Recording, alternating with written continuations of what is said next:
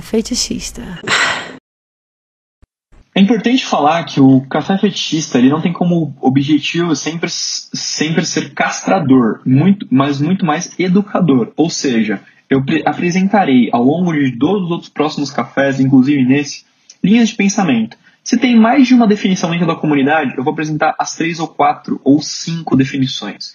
E aí eu vou me posicionar e dizer qual que eu assumo e os motivos dela, mas deixando claro que você pode ter outras posições diferentes da minha não existe nenhum problema e devemos sempre caminhar de uma forma saudável na educação. Beleza? Vamos lá.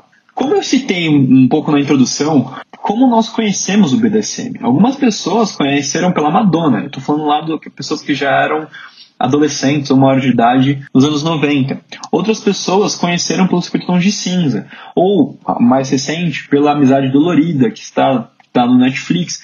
Algumas pessoas conheceram por hashtags ou memes seja no Twitter, seja no Tumblr, seja no Orkut, seja no Facebook.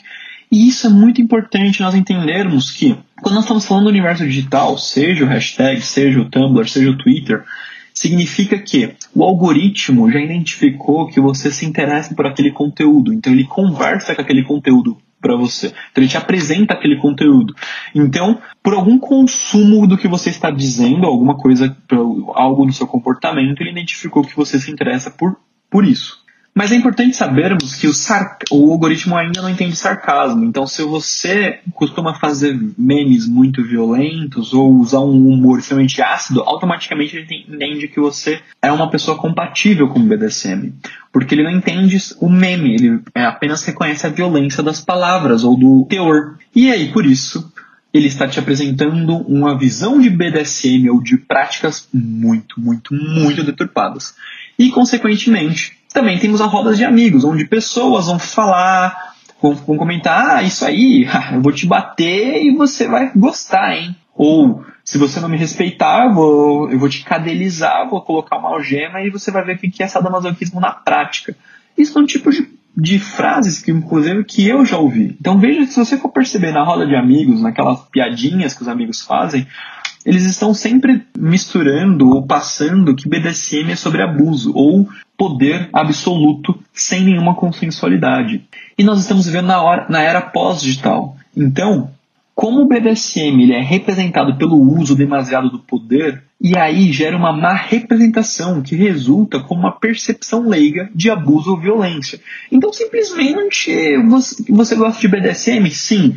Então, não estamos falando que você quer apanhar de qualquer pessoa na rua ou que você precisa necessariamente gostar ou simpatizar com violência. Mas, muitas vezes, o digital, o algoritmo, interpreta dessa forma. E essa também é a percepção que as outras pessoas possuem na nossa comunidade. E tudo isso reforça de que tudo que nós praticamos aqui dentro é errado. Mas para que eu explique então o que é o BDSM, eu preciso me distanciar desse senso comum e falar o que de fato é o BDSM, para daqui você consiga desenvolver um senso crítico de entender o que de fato é o BDSM e o que de fato não é o BDSM. E se nós percebermos para aquelas fotos, aqueles GIFs, aqueles textos que te geram tesão, te, te geram prazer, ou que gerou algum conforto ou desconforto, e se te gerou esse interesse ou atração, nós temos uma grande pergunta central por tudo isso. Por que gera? Por que você gosta disso? Por que isso mexe com você? Depois de, depois de tudo isso, você talvez não tenha uma resposta, e aí você vem com uma carga moral. Porque se você gosta disso, ou se eu gosto disso, eu estou muito errado. Eu provavelmente tenho um problema. Ou provavelmente eu não sou uma pessoa, uma, uma pessoa sã. Ou provavelmente eu tenho alguma coisa que eu preciso me tratar clinicamente. Eu preciso tomar algum remédio. Ou eu preciso guardar esse segredo, porque provavelmente eu não sou uma boa pessoa. Essa é a reação que tudo que é errado está dentro do BDSM. E tudo que é abusivo ou nocivo à nossa saúde está dentro também. Então, gostar disso dá aquela sensação de erro, de coisa errada. E isso é recheado por um sentimento de culpa. Eu tenho certeza que você já passou por isso. Afinal de contas, quem quando começou a, a, explorar a sua sexualidade e percebeu que gostava de alguma coisa que fugia do convencional e recebeu aquele olhar um pouco até diferente e que gerou um puta de um gatilho. Enfim, antes de explicar Então, como esse é o nosso primeiro café, eu vou explicar uma série de coisas que você precisa ouvir para daí nivelar a sua base antes de eu te ensinar a segurar um chicote. Ou ter uma discussão maior sobre ética e responsabilidade para você simplesmente oferecer seu corpo para um terceiro usar. Enfim, meu objetivo nesse primeiro café é fomentar um pouquinho a base teórica e o pensamento crítico sobre tudo que falaremos daqui para frente. Nós temos algumas dificuldades de entender e estudar o BDSM por principalmente pela tradução ou a falta de um estudo aprofundado sobre o assunto. Mas eu reconheço que não é tão simples eu virar para você e falar: "Ei, vai estudar o BDSM", porque existe nós temos duas barreiras, duas dificuldades que soam mais como uma barreira para que nós possamos entender ou nos aprofundar no BDSM. A primeira é a, é a forma que as coisas foram traduzidas e a segunda é a falta de estudo aprofundado sobre cada um dos assuntos. Quando vamos buscar entender o BDSM, por exemplo, sempre encontramos a palavra bondage, disciplina, sadismo, masoquismo. Por quê? Porque este é o ponto que as pessoas começam para explicar o BDSM. Falam, ah, BDSM é o acrônimo da palavra bondage, disciplina, sadismo. Só que essa, na minha concepção, não é a melhor forma de explicar ou de apresentar o BDSM. Por quê? Porque depois disso, depois de falar que o BDSM é tudo aquilo que compõe o bondage, a disciplina, sadismo masoquismo, nós nos deparamos com uma outra sopa de letrinhas que não foi previamente explicada, que é, que são como se, por exemplo, safe word, spanking, bondage, uh, plays, fandom, maildom, DS, SSC, CNC, enfim, essa sopa de letrinha fica aquela, aquela extrema confusão de falar, meu, primeiro, eu estou no Brasil, eu, estou, eu me comunico em português, e por que todas as palavras são em inglês? Segundo, o, o que são essas palavras? Quando nós estamos reproduzindo esses termos ainda no inglês, fica difícil entender de fato o que é o BDSM, porque nem todo mundo fala o idioma, e no português, muitos desses termos e siglas não podem simplesmente ser traduzidos. E no nosso português, esses termos não simplesmente devem ser traduzidos. Nós precisamos adaptar o significado para que fique claro para nós.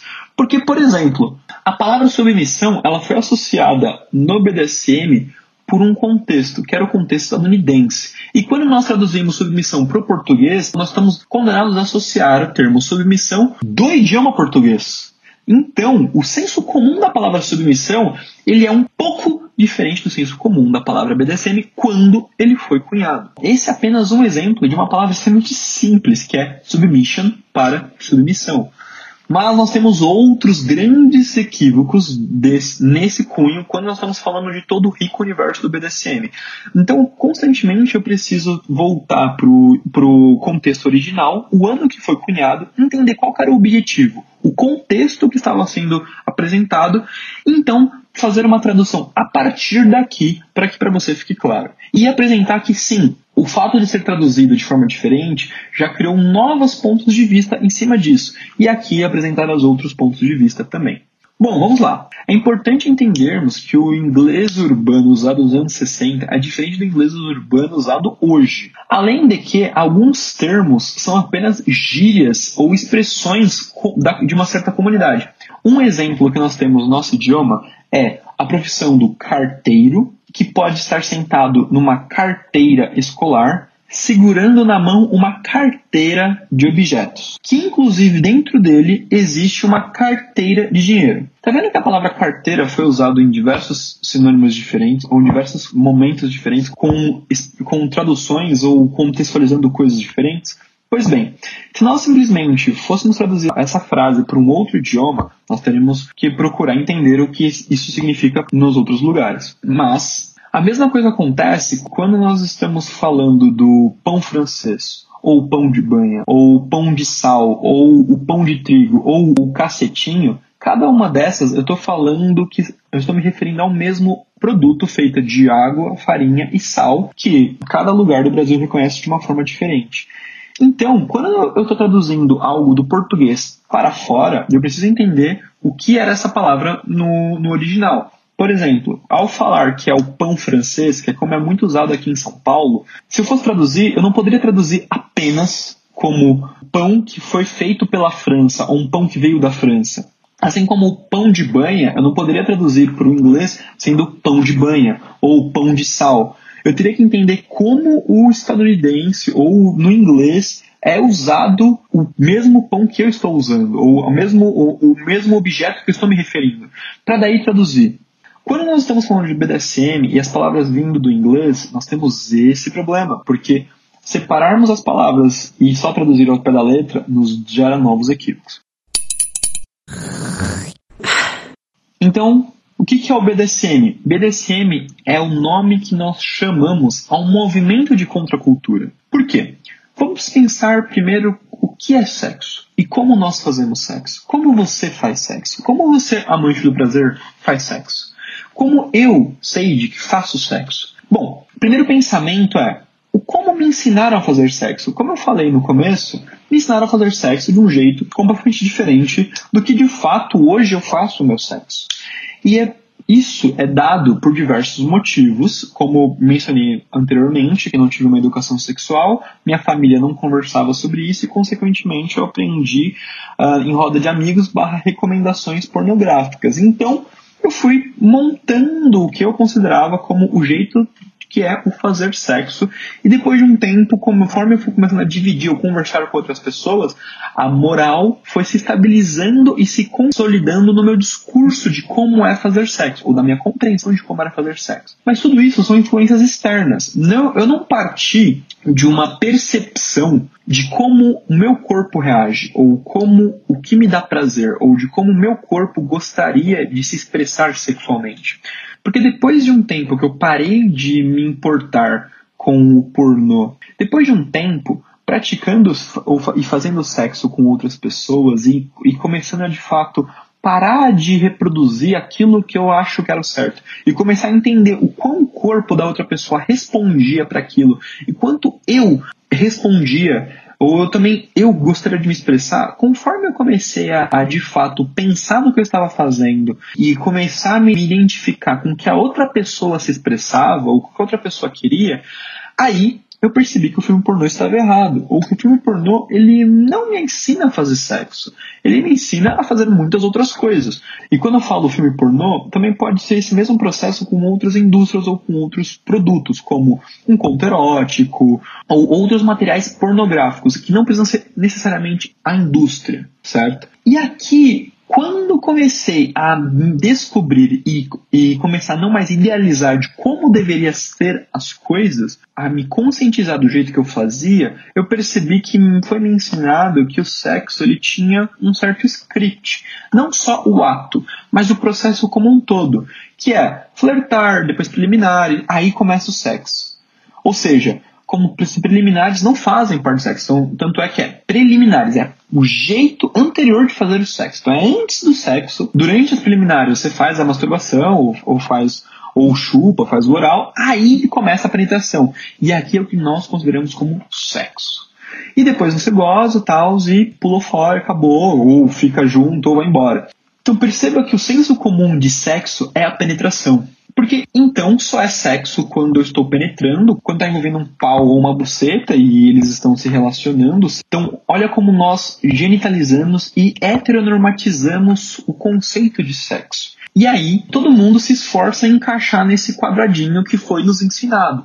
Mas é importante eu reforçar que as pessoas não são iguais. Então possuem expressões diferentes de libido. E aqui, isso para mim foi um grande divisor de águas.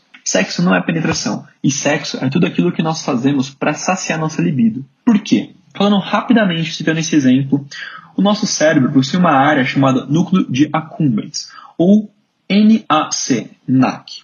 Esse núcleo ele faz parte de um dos viés de recompensa do nosso corpo. Ou seja, esse, essa partezinha do nosso cérebro, que ele é estimulado por diversas químicas, e uma delas é justamente a testosterona, quando nós temos um pico de testosterona no nosso organismo, faz com que o núcleo tenha uma hiperprodução, então ele começa a gerar libido. Essa libido, ou essa sensação que nós vamos despertar como libido, é justamente aquilo que nós vamos ter como vontade de fazer as coisas. E dentro da biologia, libido são as expressões de prazer sexuais. Outras pessoas que não estão ligadas à biologia, mas estão ligadas à, à neurociência, como por exemplo a psiquiatria, e aqui eu estou referenciando Freud, ele colocará que libido, na verdade, é a vontade suprema, o original de fazer toda e qualquer coisa. E ele relacionará como libido como a pulsão de vida, sendo o antagônico dele a pulsão de morte. Existem outras construções que se distanciam de Freud, como a do Panzer, e que no qual eu gosto bastante, que sim, nós não vamos falar sobre libido, mas vamos falar sobre prazeres. Então, existem mais ou menos uns sete formas de prazeres, como seeking, rage, fear, panic, care, lust and play. Uh, são construções bem complexas, até de se explicar, mas tudo isso é gerado ou alimentado ali pela pelo, por esse local. E ao se relacionar com esses prazeres, ou com isso que nós vamos chamar de libido, esse viés trará uma recompensa. Então, essa parte do cérebro irá promover ou transformar esse estímulo em uma grande explosão química de endorfinas, dopamina, serotonina e outras químicas que irão te gerar uma satisfação. Então é mais ou menos aquela, aquela situação de que eu estou com fome, estou com vontade de comer, e quando eu como, você tem a saciedade. Mas quando eu como exatamente aquilo que estava no meu desejo, no meu, no meu, que daquilo está me dando muito prazer, eu tenho uma outra outra realidade, eu entro em um outro estado, eu tenho uma outra satisfação. Então daqui para frente, para dizer o que vai ser o sexo, eu vou usar justamente eu vou cruzar entre a explicação biológica com, com essas duas explicações que eu dei, usando o único termo libido. Então, nós temos como libido, ou o epicentro dos nossos desejos, nossos prazeres, está a libido. E ao se relacionar com ela, nós chegamos a um êxtase, a um, a um estado de contemplação, ao orgasmo. E aí o orgasmo está completamente diferente, ou desassociado à ejaculação. Então, veja que a gente acabou de quebrar o script sexual. Por quê? Se tudo o que relaciona com a minha libido é considerado um ato de prazer para depois aquilo me, me levar ao orgasmo, se alguém possui expressão de libido com um pé, se relacionar com o pé vai levá-lo ao orgasmo. E não estamos falando de ejaculação.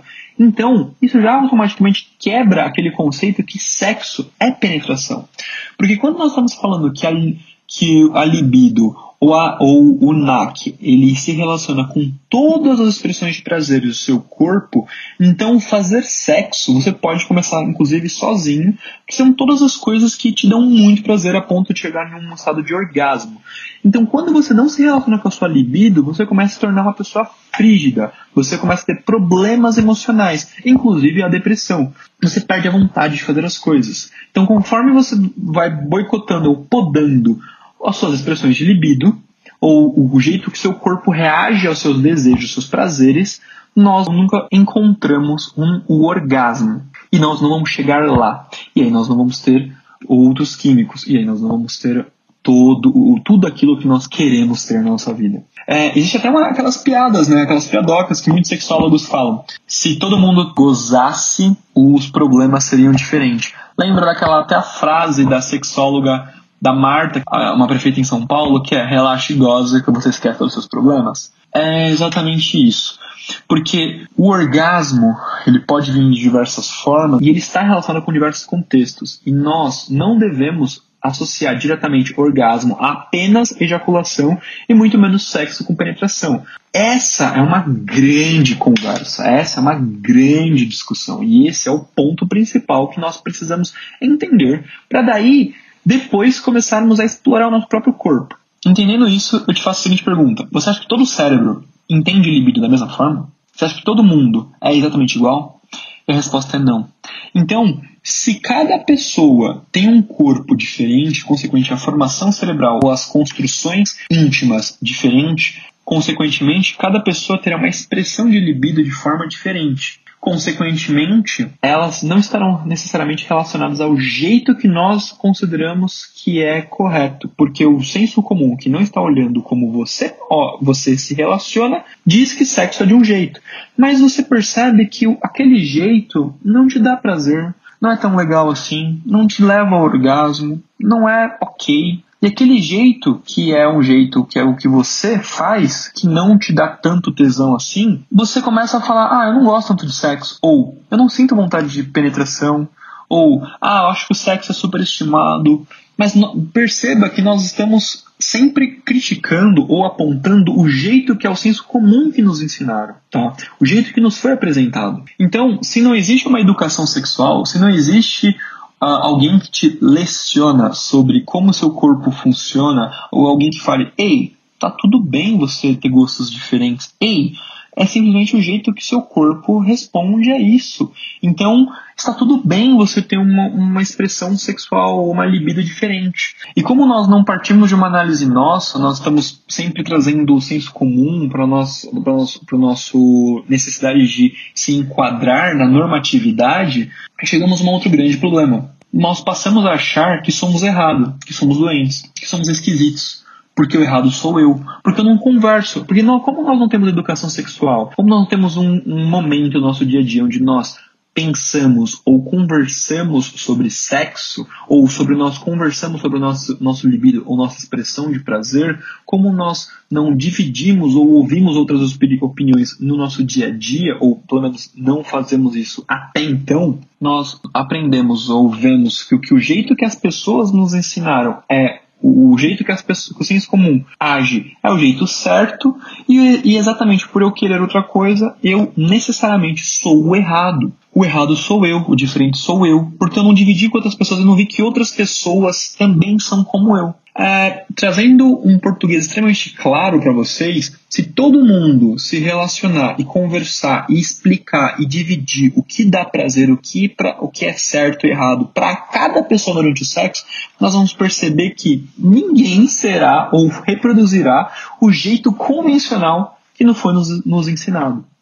É muito, ou seja, nós somos mais a maioria do que a exceção. Mas esse pensamento é recente. Ele não nasceu comigo e tampouco nasceu com o BDSM. Por quê? Nos anos 40, o que estava acontecendo no mundo? Estava acontecendo uma Segunda Guerra Mundial, certo?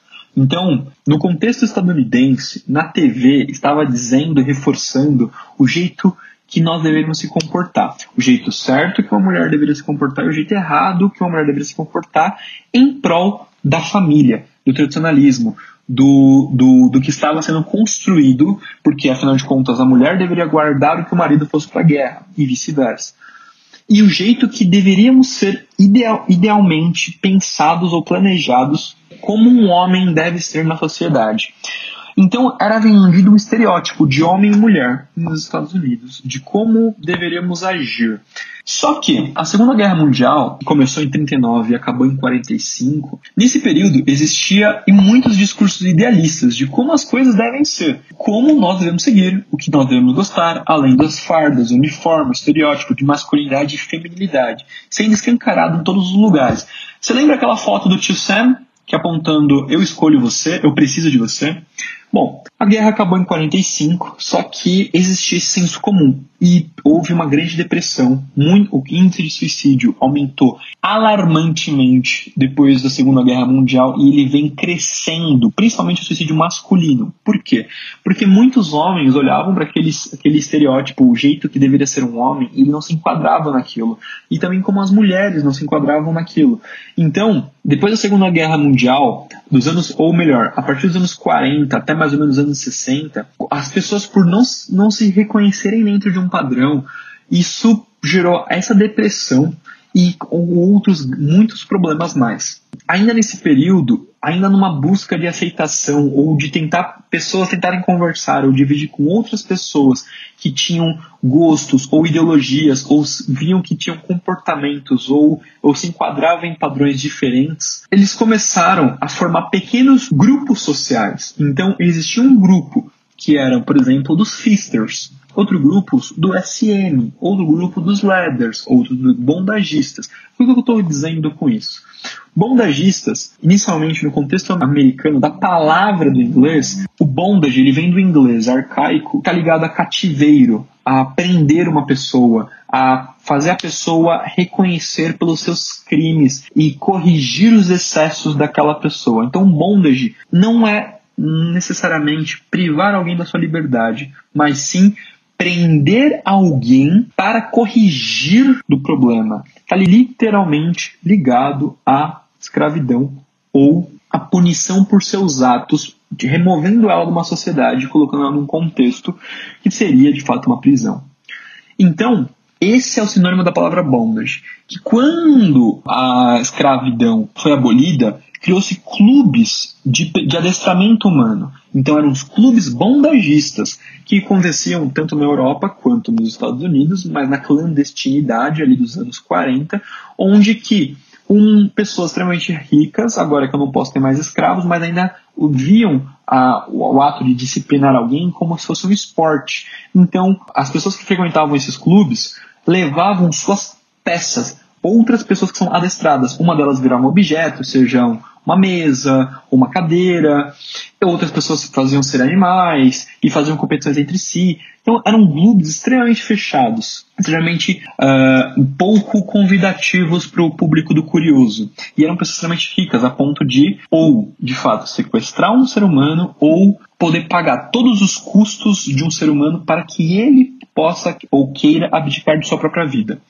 No começo dos clubes bondagistas, obviamente, não dá para dizer se tudo o que estava acontecendo era de fato consensual. É impossível dizer isso. O que podemos dizer é que, durante um período, existia sim pessoas que eram, que estavam ali consentidamente. Mas não dá para dizer que eram todas. E não dá para falar também sobre todos os clubes. Mas esses clubes bondagistas, então eles existiam tanto na Europa quanto no lado de cada América, quanto existiam outros grupos, como os Fisters, que eles falavam sobre a exploração tátil. Então, introduzir a mão nas cavidades, seja na boca, seja no, no ânus, seja na vagina, e ir tateando e tateando, e aí você encontra o ponto G, você encontra a próstata, e você chega no orgasmo. Isso é um estado contemplativo. Os Fisters, inclusive, eles defendiam uma filosofia de vida de que ali você estava fazendo essa prática com uma outra pessoa, era uma conexão muito maior, porque tipo, uma pessoa vai estar à mercê da outra e aquela outra vai conseguir tatear e reconhecer no seu corpo onde tem o seu prazer, etc. Então era uma conexão quase espiritual entre as duas. E quando ambos chegam ao orgasmo, é quase transcendente, é tipo uma religião para eles, é, é algo que todo mundo deveria fazer. Bom, um outro grupo era realmente dos sadomasoquistas, mas eles não se posicionavam ainda como SM. Existia o senso da patologia de que, ah, existe os sádicos, existe os masoquistas, que são,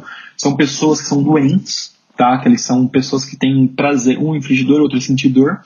Só que, na verdade, existiam as pessoas que, ao olhar para livros e textos assim, eles se reconheciam, falavam, mas eu gosto disso. E essa pequena comunidade também foi se formando ao longo dos anos 40 aos anos 60, de pessoas que gostavam de infringir ou sentir dor e criavam então seus relacionamentos a partir disso.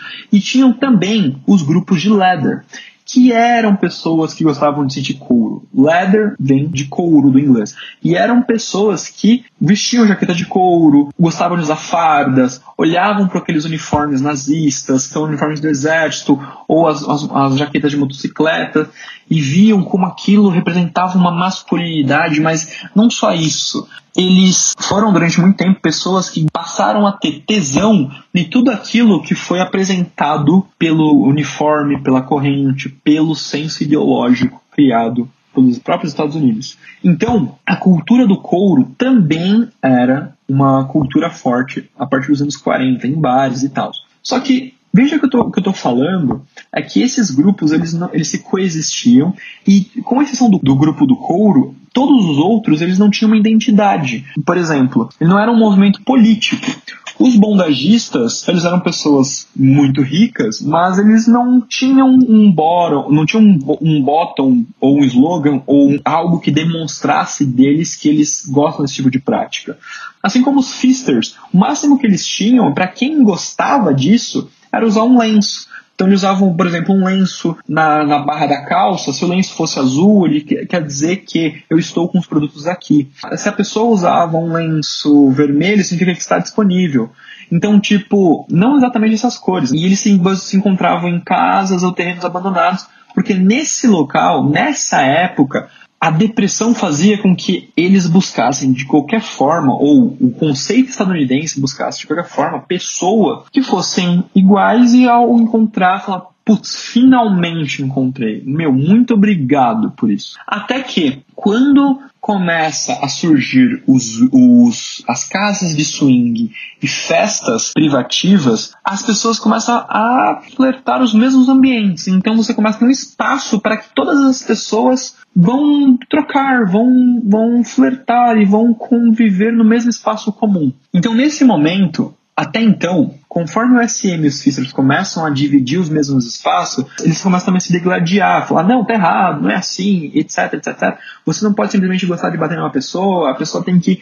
Você tem que ter uma conexão superior, astral e fisiológica com ela, enquanto o SM falava, meu, você tá louco, você precisa ter uma horas e horas de conversa com uma pessoa, entender todos os limites do corpo dela para depois sair fazendo a mão.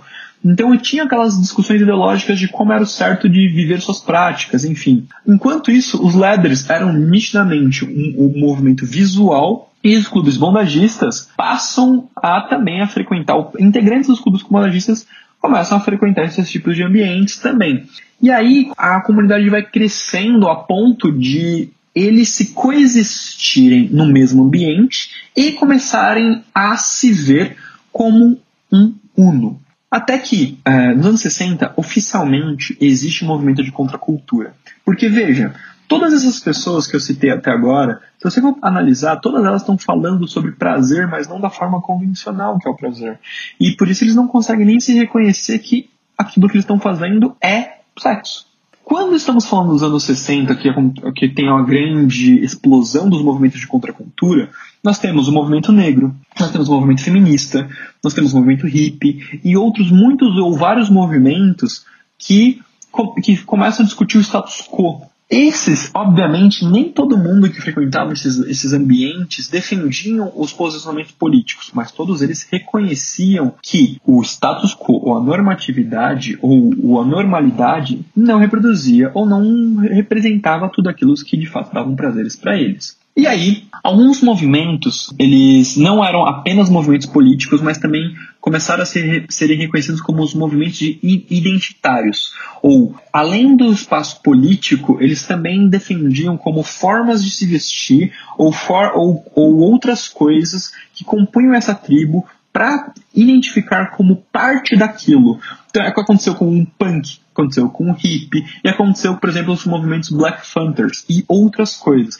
Então, veja, é, estamos falando de, de um contexto de identidade visual, assim como estava acontecendo também com o movimento Leather. Então, logo depois disso, já no começo dos anos 70, existe a necessidade de oficializar ou institucionalizar essa grande discussão de liberdade sexual.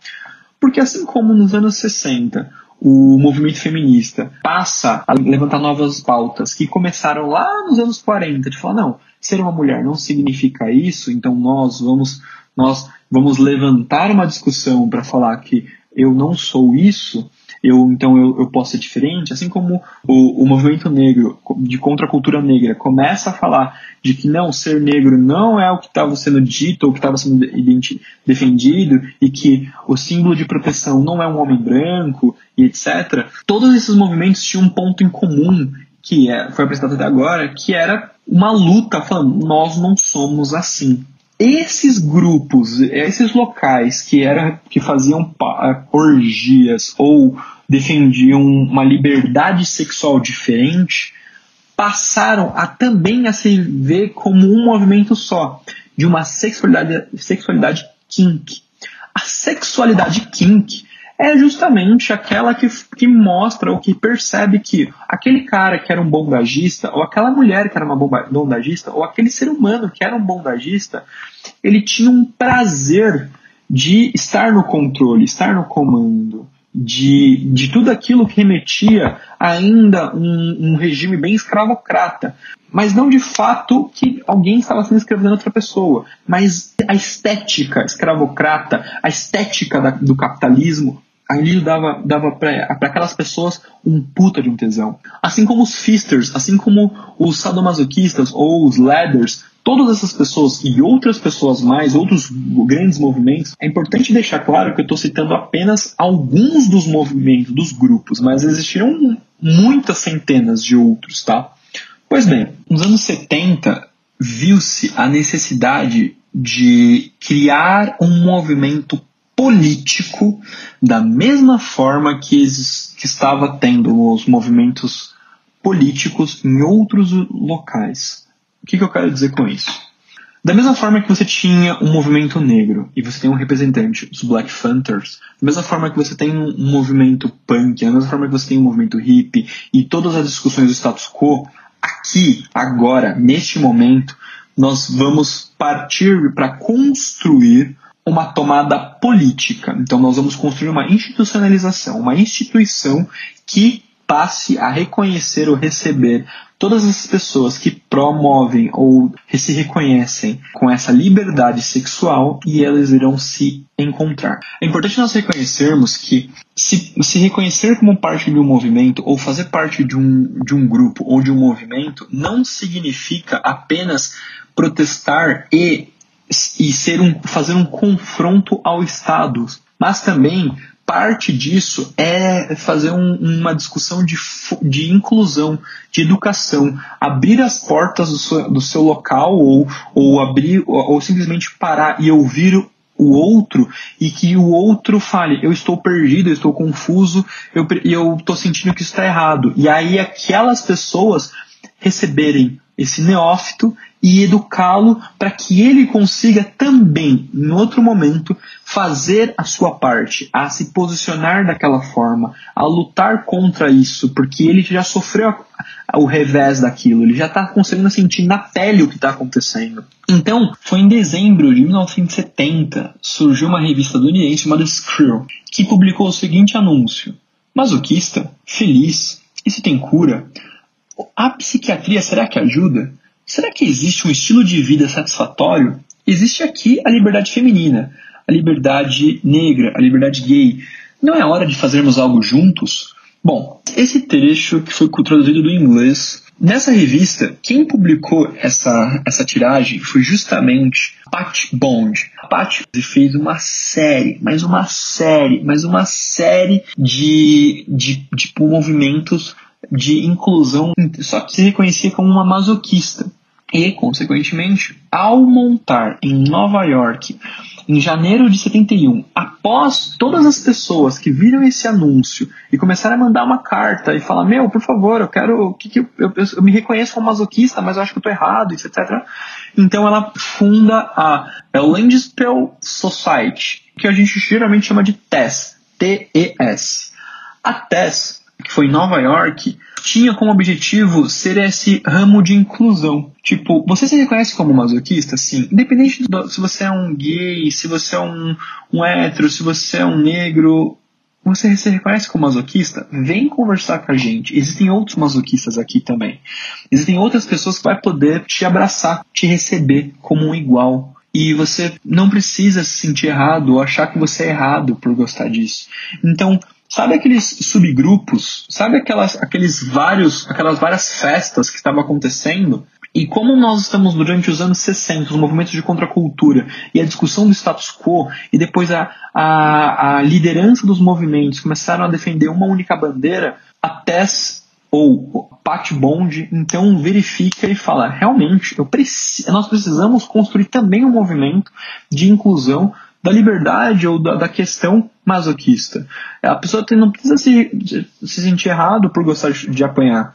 E aí ela funda o TES em Nova York.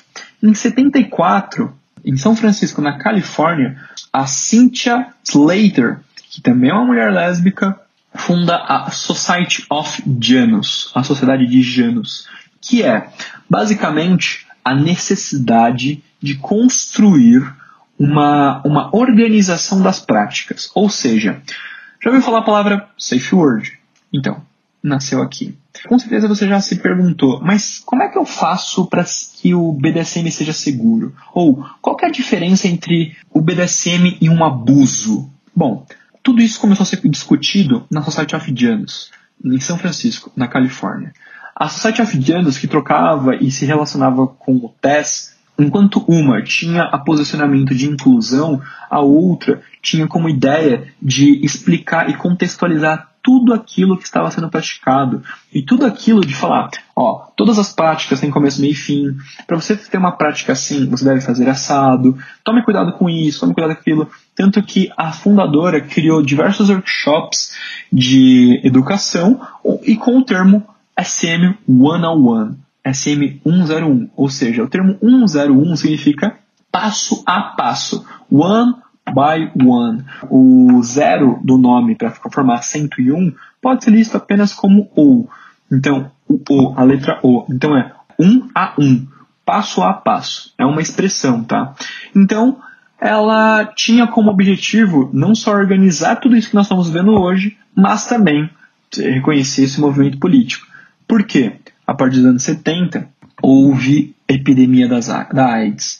E isso foi devastador para todos os grupos. Então, todos aqueles grupos e festas bondagistas e locais de swing começaram a ter teve uma, uma depressão calaminosa, que justamente graças à AIDS e a não conscientização dos riscos e das práticas. E, e, consequentemente, muitas dessas pessoas acreditaram que estavam morrendo de AIDS, ou estavam sofrendo de, daquela doença, ou as mudanças estavam acontecendo no seu corpo, por como uma pagação divina, ou como um, um, um, karma, ou uma dívida que ela estava sendo punida pela ira de Deus, pelo senso cristão que existia e existe nos Estados Unidos até então. Isso faz com que muitas pessoas começassem a falar: putz, eu percebi que eu tinha esse, essa vontade, fui praticar, comecei a ter vários problemas de saúde e, meu Deus, por favor, não me puna. Não me mate por estar tá fazendo isso. Cara, desculpa, eu me arrependo. E aí as pessoas foram morrendo. Mas na verdade, veja que é muito mais uma ignorância em cima da, da prática ou da doença, atrelado à moral ou o que foi lhe ensinado. Enfim, a comunidade dos Feasters, o SM e os bondagistas, literalmente elas foram se extinguindo. Por quê? Porque com o que aconteceu com a epidemia da AIDS, realmente foi devastador e muitos desses grupos quase se deixaram de existir. O único grupo que não deixou de existir, mas não é por causa que ele se manteve firme contra a AIDS, mas sim porque já existia uma digital nela no mundo, justamente foi o grupo Leather. Porque agora você não podia falar que não existe o Leather, porque o Leather já estava na TV, já estava nos lugares, era o único desses grupos que tinha uma, uma representação visual. E aí, você não, pode, você não consegue excluir ou fingir que eles não existem. Então, consequentemente, criou-se um mito urbano de que o, o que nós chamamos hoje de BDSM ou as nossas práticas vieram da comunidade Leather. Não.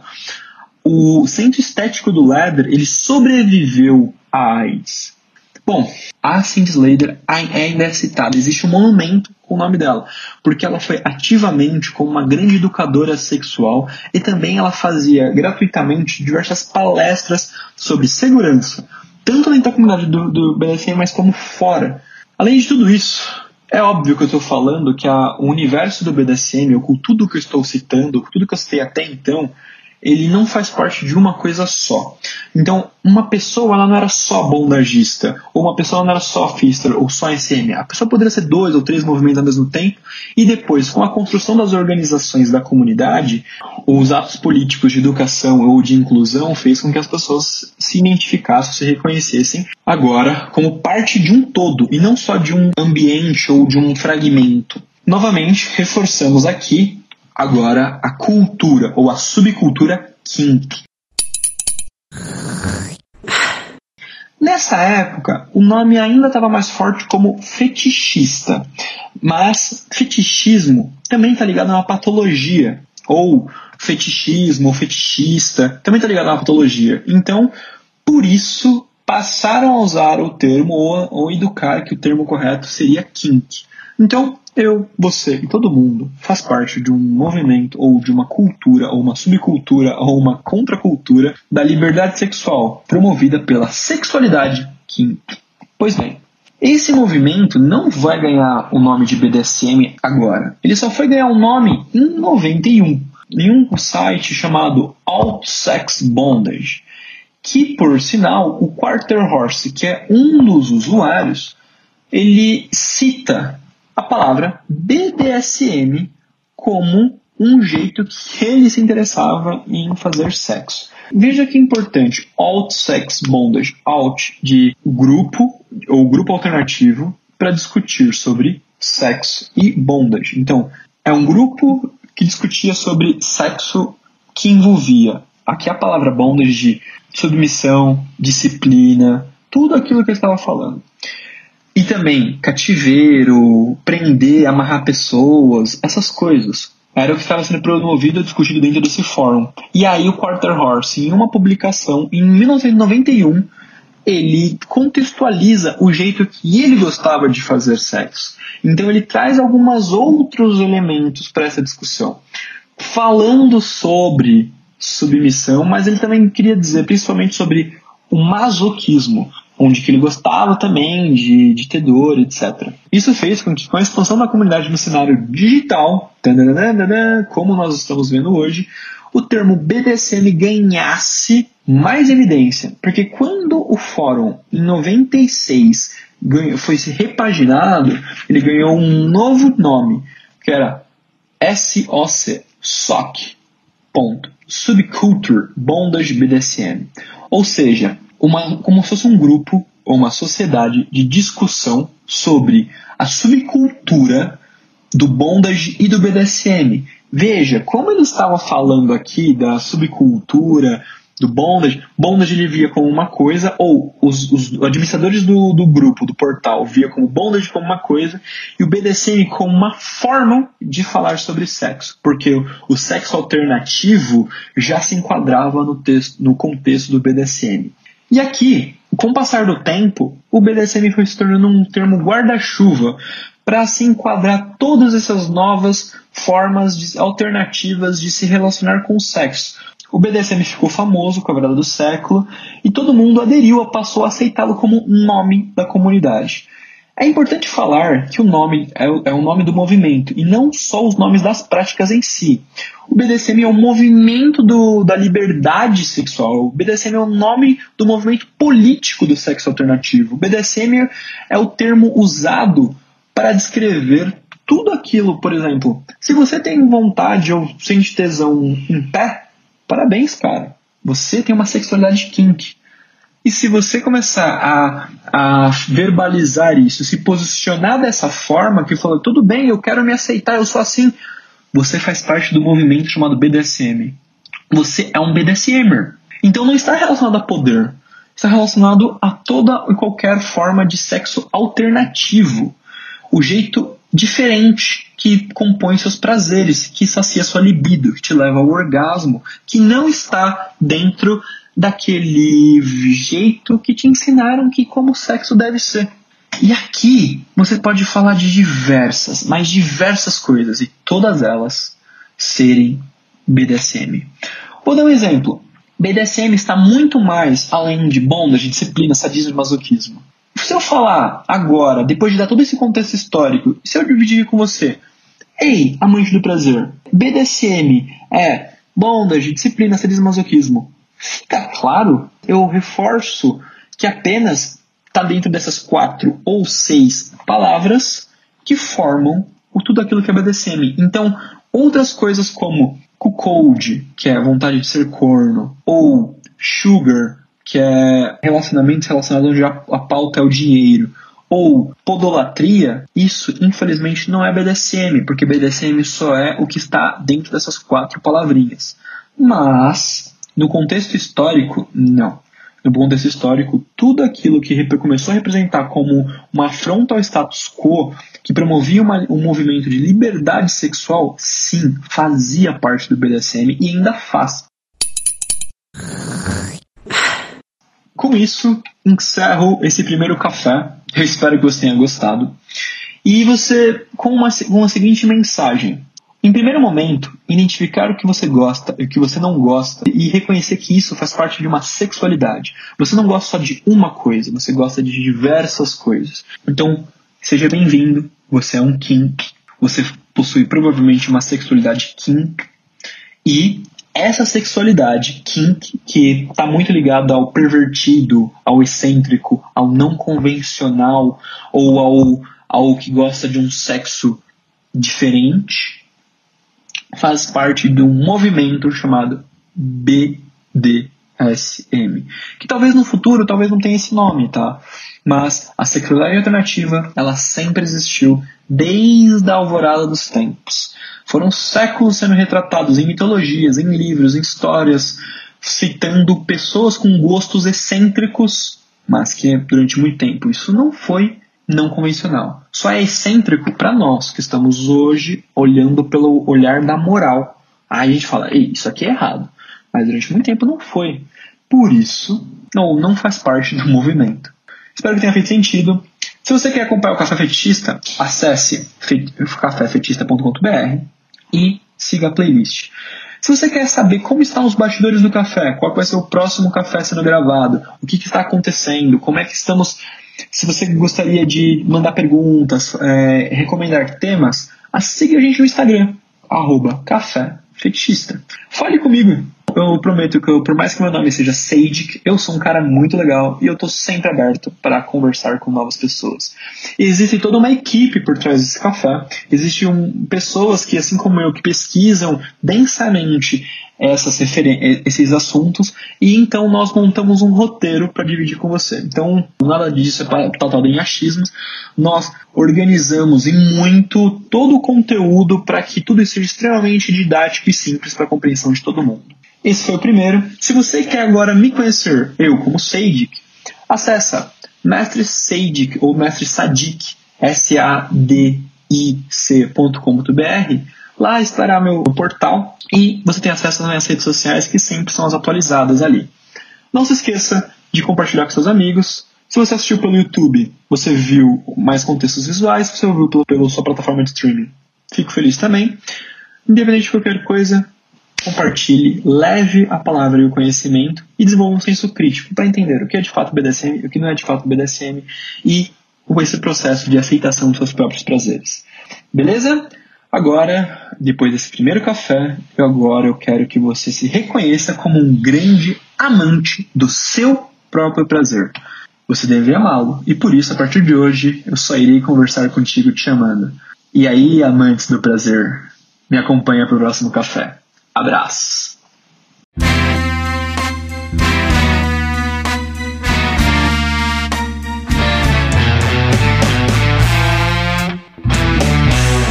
Café fetichista.